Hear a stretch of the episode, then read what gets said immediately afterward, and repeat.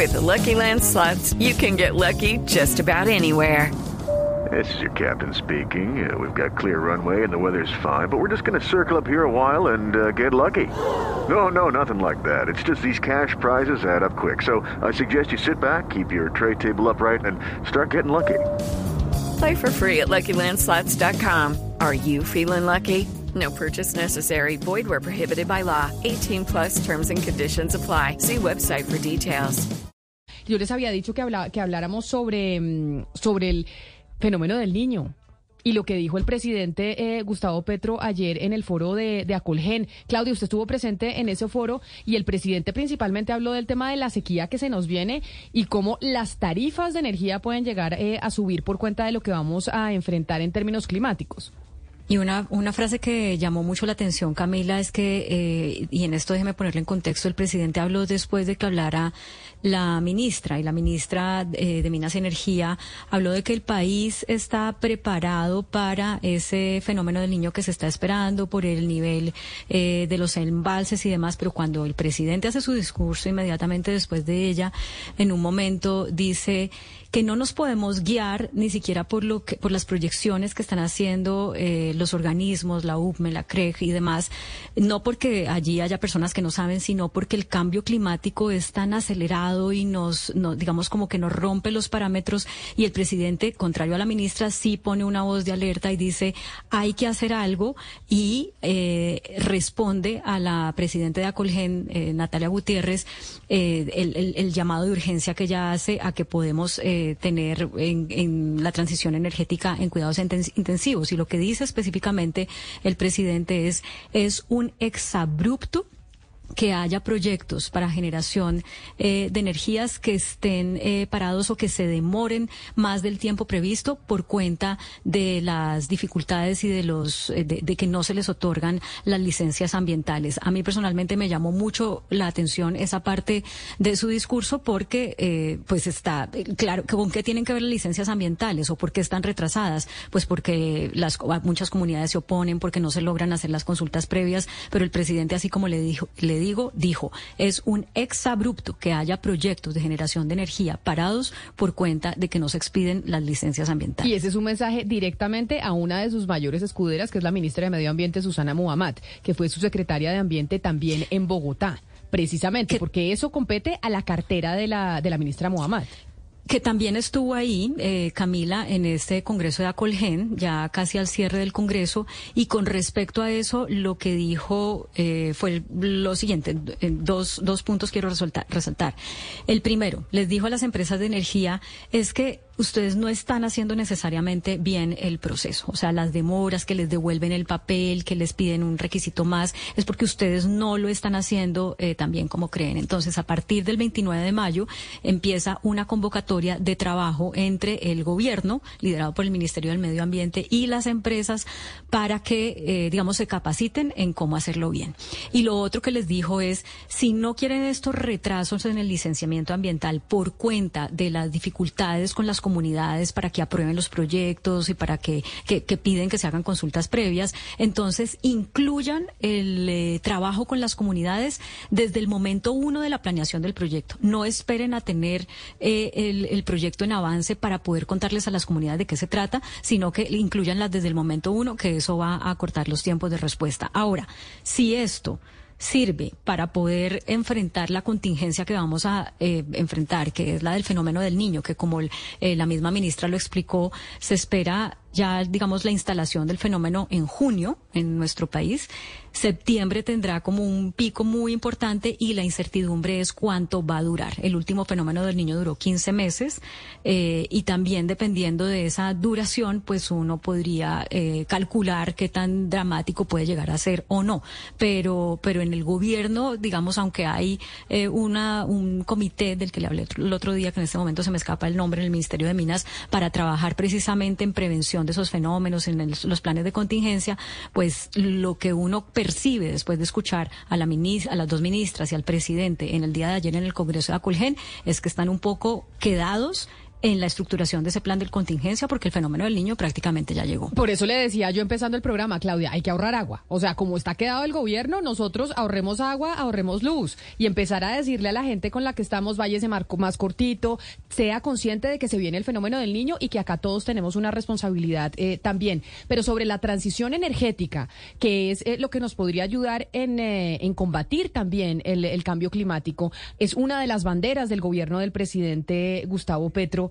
¿Están los proyectos de energía renovables en el país detenidos? ¿Está en riesgo la transición energética, como mencionan algunos? Camilo Marulanda es el gerente de Isagen y está con nosotros conectado a esta hora. Doctor Marulanda, bienvenido. Mil gracias por acompañarnos en Blue Radio.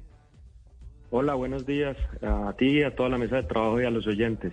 Doctor Marulanda, ¿están detenidos los proyectos de energías renovables en Colombia o no? ¿Qué es lo que está pasando con estos proyectos que además son del mayor interés para el gobierno nacional? Digamos que venimos eh, en una época donde todo el mundo habla de la importancia de la descarbonización de la economía, de las energías renovables, eh, pero creo que hoy existe una brecha entre lo que queremos, y creo que, ahí estamos todos alineados con el gobierno nacional, en torno a tener una matriz energética más limpia, y diversificada, pero lo que está pasando en la realidad puede poner en riesgo pues este deseo de todos los colombianos. Y, y te digo por dos cosas. La primera es que debido a algunos cambios regulatorios y tributarios que fueron incluidos tanto en el Plan Nacional de Desarrollo como en la reforma tributaria, de cada 100 pesos de incentivos que habían para este tipo de proyectos, se cayeron 75. Y eso es vía a mayores tasas de impuestos eh, o en el Plan Nacional de Desarrollo se incrementó la regalía en un 600% para este tipo de proyectos. Entonces, digamos que hay unas señales regulatorias que, confunden un poquito los inversionistas, eso por un lado. Y segundo, ya en la ejecución, como ustedes lo estaban comentando hace unos momentos, pues hay muchas dificultades con comunidades, hay muchas dificultades con el, otorgamiento de las licencias ambientales que ponen en riesgo pues, el desarrollo normal de estos proyectos. Para, para ponerles un ejemplo, eh, en La Guajira hoy deberíamos tener alrededor de 2.300 megas de, de, de proyectos eólicos ya instalados y, y, solo hay 36. Pero mire, doctor eh, Marulanda, ayer el presidente Gustavo Petro precisamente decía eso, no lo estaba parafraseando Claudia precisamente, y es, no puede ser que estos proyectos de energías renovables estén frenados porque no hay las licencias ambientales, porque no se adelantan las consultas previas. Esto que usted nos está contando es responsabilidad de quién? O sea, ¿quién debería responder y quién es el que le está poniendo la talanquera? ¿El Ministerio del Medio Ambiente o quién? Yo creo que es una responsabilidad compartida entre el Ministerio del Medio Ambiente, las empresas que tienen que hacer las cosas bien y también las comunidades. Creo que hoy el cuello de botella más grande es todo el tema del proceso de consultas previas, porque es un proceso muy demorado, que no necesariamente está bien reglado y que termina demorando eh, mucho los proyectos. En, el, por ejemplo, en una línea de conexión que se llama colectora, debía estar ya funcionando son más de 200 comunidades y, en el tiempo se ha venido creciendo el número de comunidades eh, y ya están hablando que ese proyecto va a entrar en el 2027, cinco años después. Entonces, para cualquier empresa cuando decide invertir o no invertir en La Guajira, que vale la pena decir es uno de los mejores sitios del mundo para hacer proyectos eólicos, pues ya empieza a ver que esos proyectos se pueden demorar mucho, que hay mucha conflictividad social y, y posiblemente eso afecta al apetito futuro de muchas empresas de entrar a invertir en esa zona. Señor gerente de Isagen, Camilo Marulanda, hay dos escenarios, el de corto plazo, que es el, pues digamos, el que pone más presión porque es el fenómeno del niño y es el abastecimiento prácticamente inmediato de energía del país, y uno de mediano y largo plazo, que es la transición energética sobre la cual no hay acuerdo de en cuánto tiempo se debe hacer para que sea responsable y también para que sea justa, que es lo que el gobierno quiere. Después de estar ayer en el el Congreso de Acolgen, de oír al presidente, a las ministras, al ministro de Hacienda, usted como empresario queda eh, digamos, preocupado o queda optimista? ¿Cree que esta mesa que se va a abrir el 29 de mayo para hablar con las empresas eh, va a funcionar? ¿Cree que el, presidente con su mensaje, digamos, fue más abierto de lo que ha sido hasta ahora este gobierno para poder avanzar en la, en, la confianza inversionista en estos? With Lucky Land you can get lucky just about anywhere. This is your captain speaking. Uh, we've got clear runway and the weather's fine, but we're just going to circle up here a while and uh, get lucky. No, no, nothing like that. It's just these cash prizes add up quick. So I suggest you sit back, keep your tray table upright, and start getting lucky. Play for free at LuckyLandSlots.com. Are you feeling lucky? No purchase necessary. Void where prohibited by law. 18 plus terms and conditions apply. See website for details. Proyectos de energías renovables.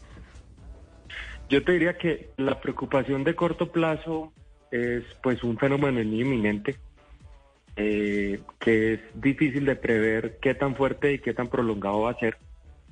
Colombia tiene un esquema regulatorio e institucional en el sector eléctrico robusto que esperamos que funcione bien y ahí vamos a apoyar al gobierno en todo.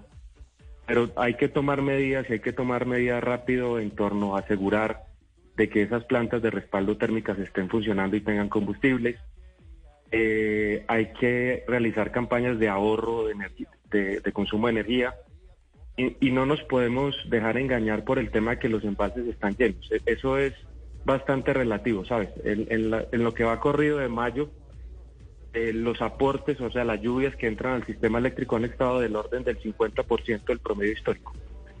Y lo que tenemos por encima en los embalses del promedio histórico solo son seis días de demanda. Entonces, hay que ahorrar, hay que tomar las medidas, vamos a acompañar a la ministra y al gobierno en ese esfuerzo de asegurar el abastecimiento en el corto plazo y, en el largo plazo, pues el sistema necesita expansión.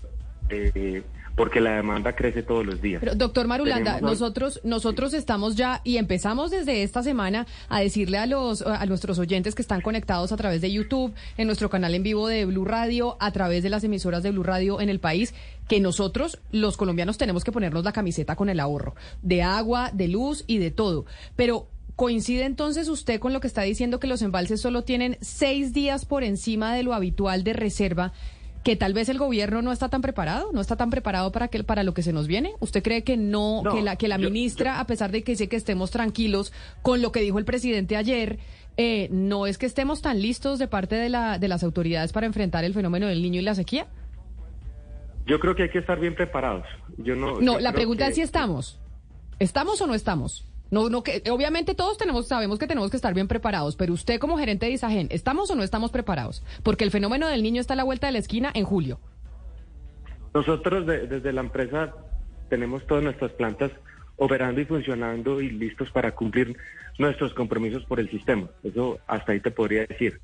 Eh, yo creo que el sistema es robusto, yo creo que todo el sector está comprometido a que el país no tenga ningún problema. diría que estamos preparados, pero que hay que tomar medidas adicionales para tener seguridades adicionales.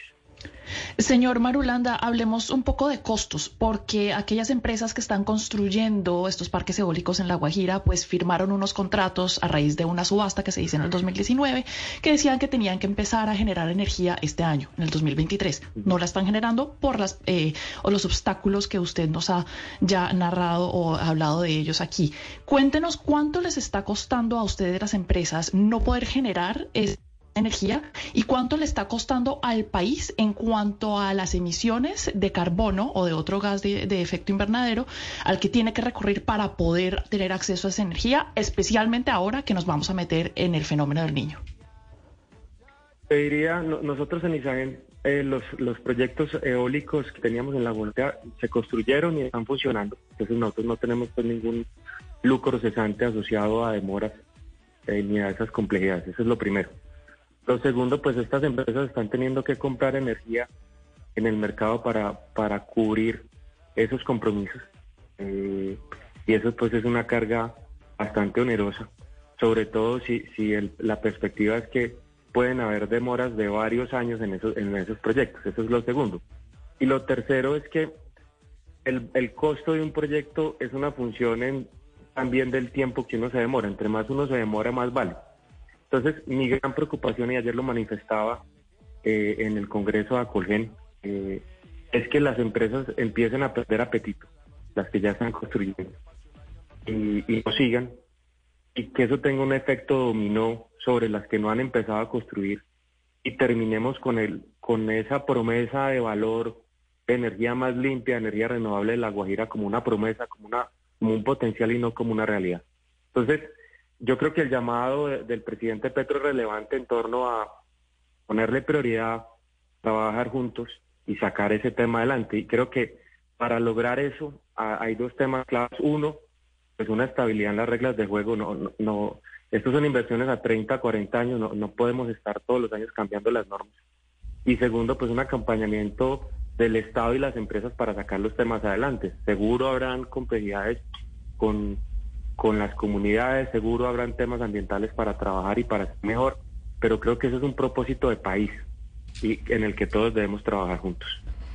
Doctor Marulanda, en, precisamente por esos proyectos de La Guajira que ustedes promocionaron también, porque ustedes eh, hacen parte de las empresas que los están construyendo, hay, un, hay una infraestructura eh, prácticamente tirada en, un puerto, en Puerto Brisa, eh, y nos dicen a nosotros, oígame, esta estructura de parques eólicos está tirada porque el gobierno nacional no permite la instalación de estos parques eólicos. Usted tiene información, esa infraestructura la podemos ver ahorita en, en, el, en nuestro canal de YouTube.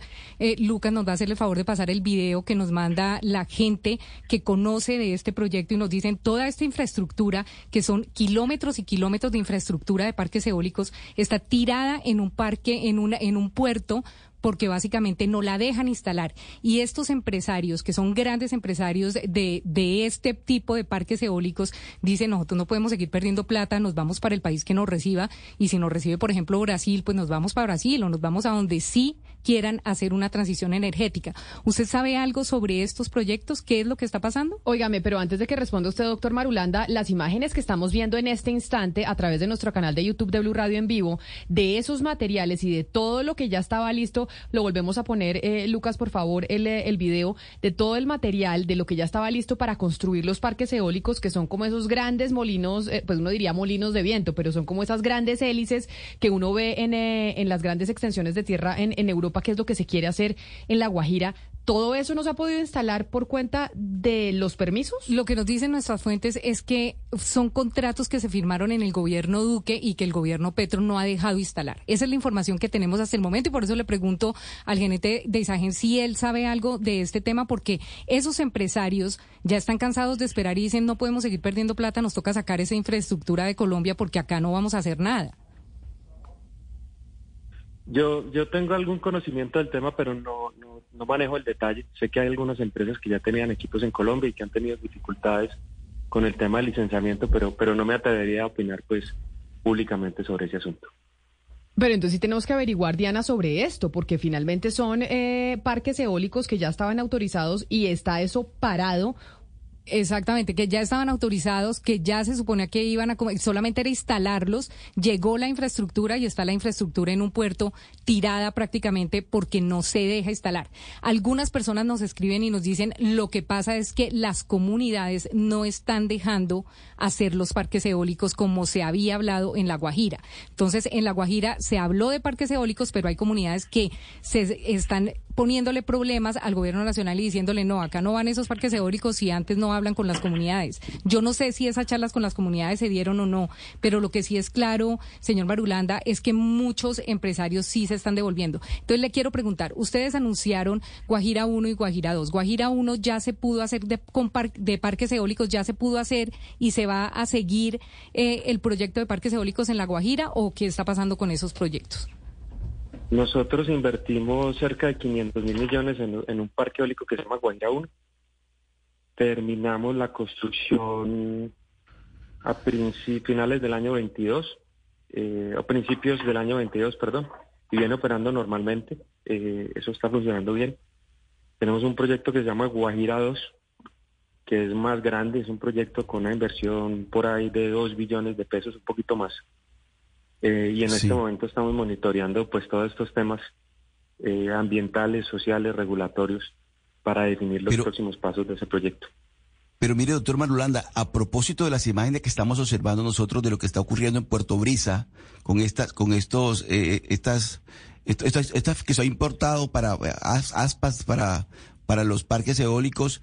Yo le quiero preguntar a usted, la figura de la consulta previa se ha convertido en una especie de cuello de botella para llevar a cabo estos grandes proyectos de, infraestructura de energías renovables.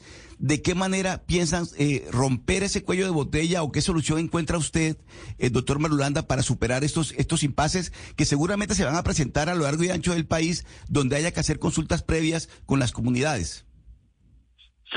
Mm, yo, yo no lo llamaría un cuello de botella. Yo creo que ese es parte de, del trabajo de hacer proyectos de infraestructura en Colombia. Eh, hay que hacerlo bien.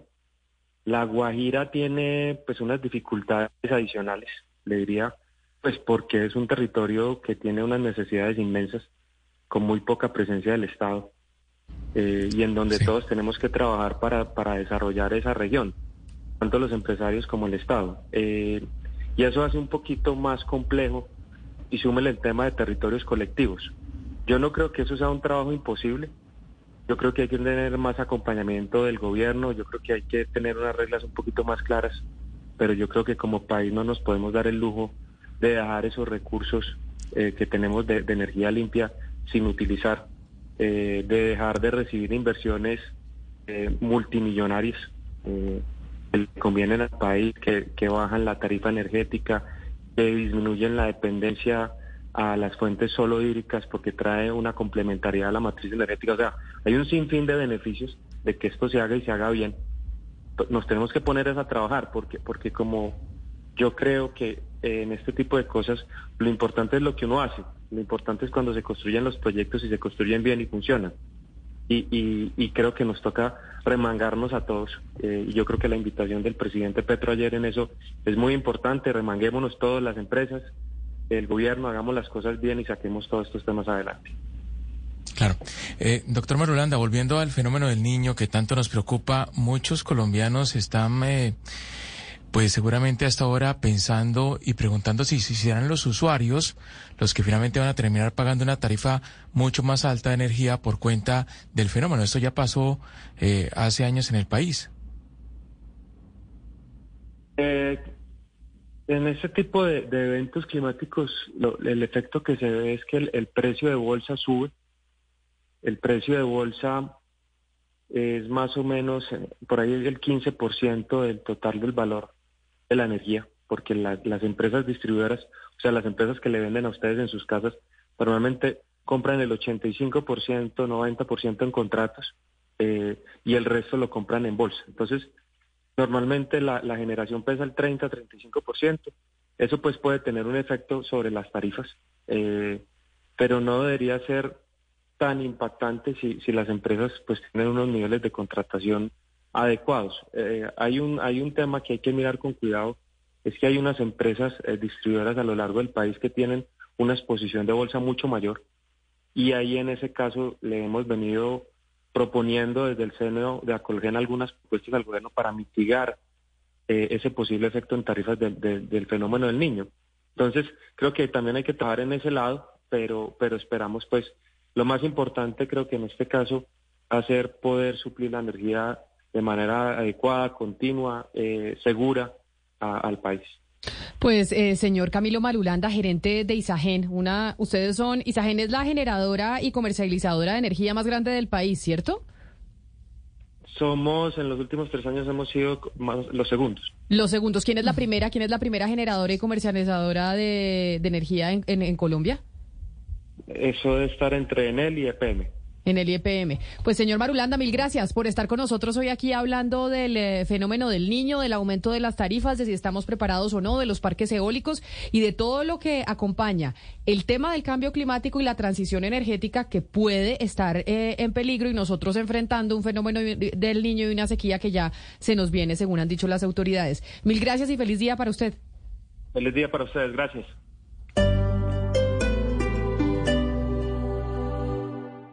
Step into the world of power, loyalty, and luck. I'm going to make him an offer he can't refuse. With family, cannolis, and spins mean everything. Now, you want to get mixed up in the family business. Introducing The Godfather at Choppacasino.com. Test your luck in the shadowy world of The Godfather slot. Someday. I will call upon you to do a service for me. Play the Godfather. Now at Chumpacasino.com. Welcome to the family. No purchase necessary. VGW Group. Void where prohibited by law. 18 plus. Terms and conditions apply.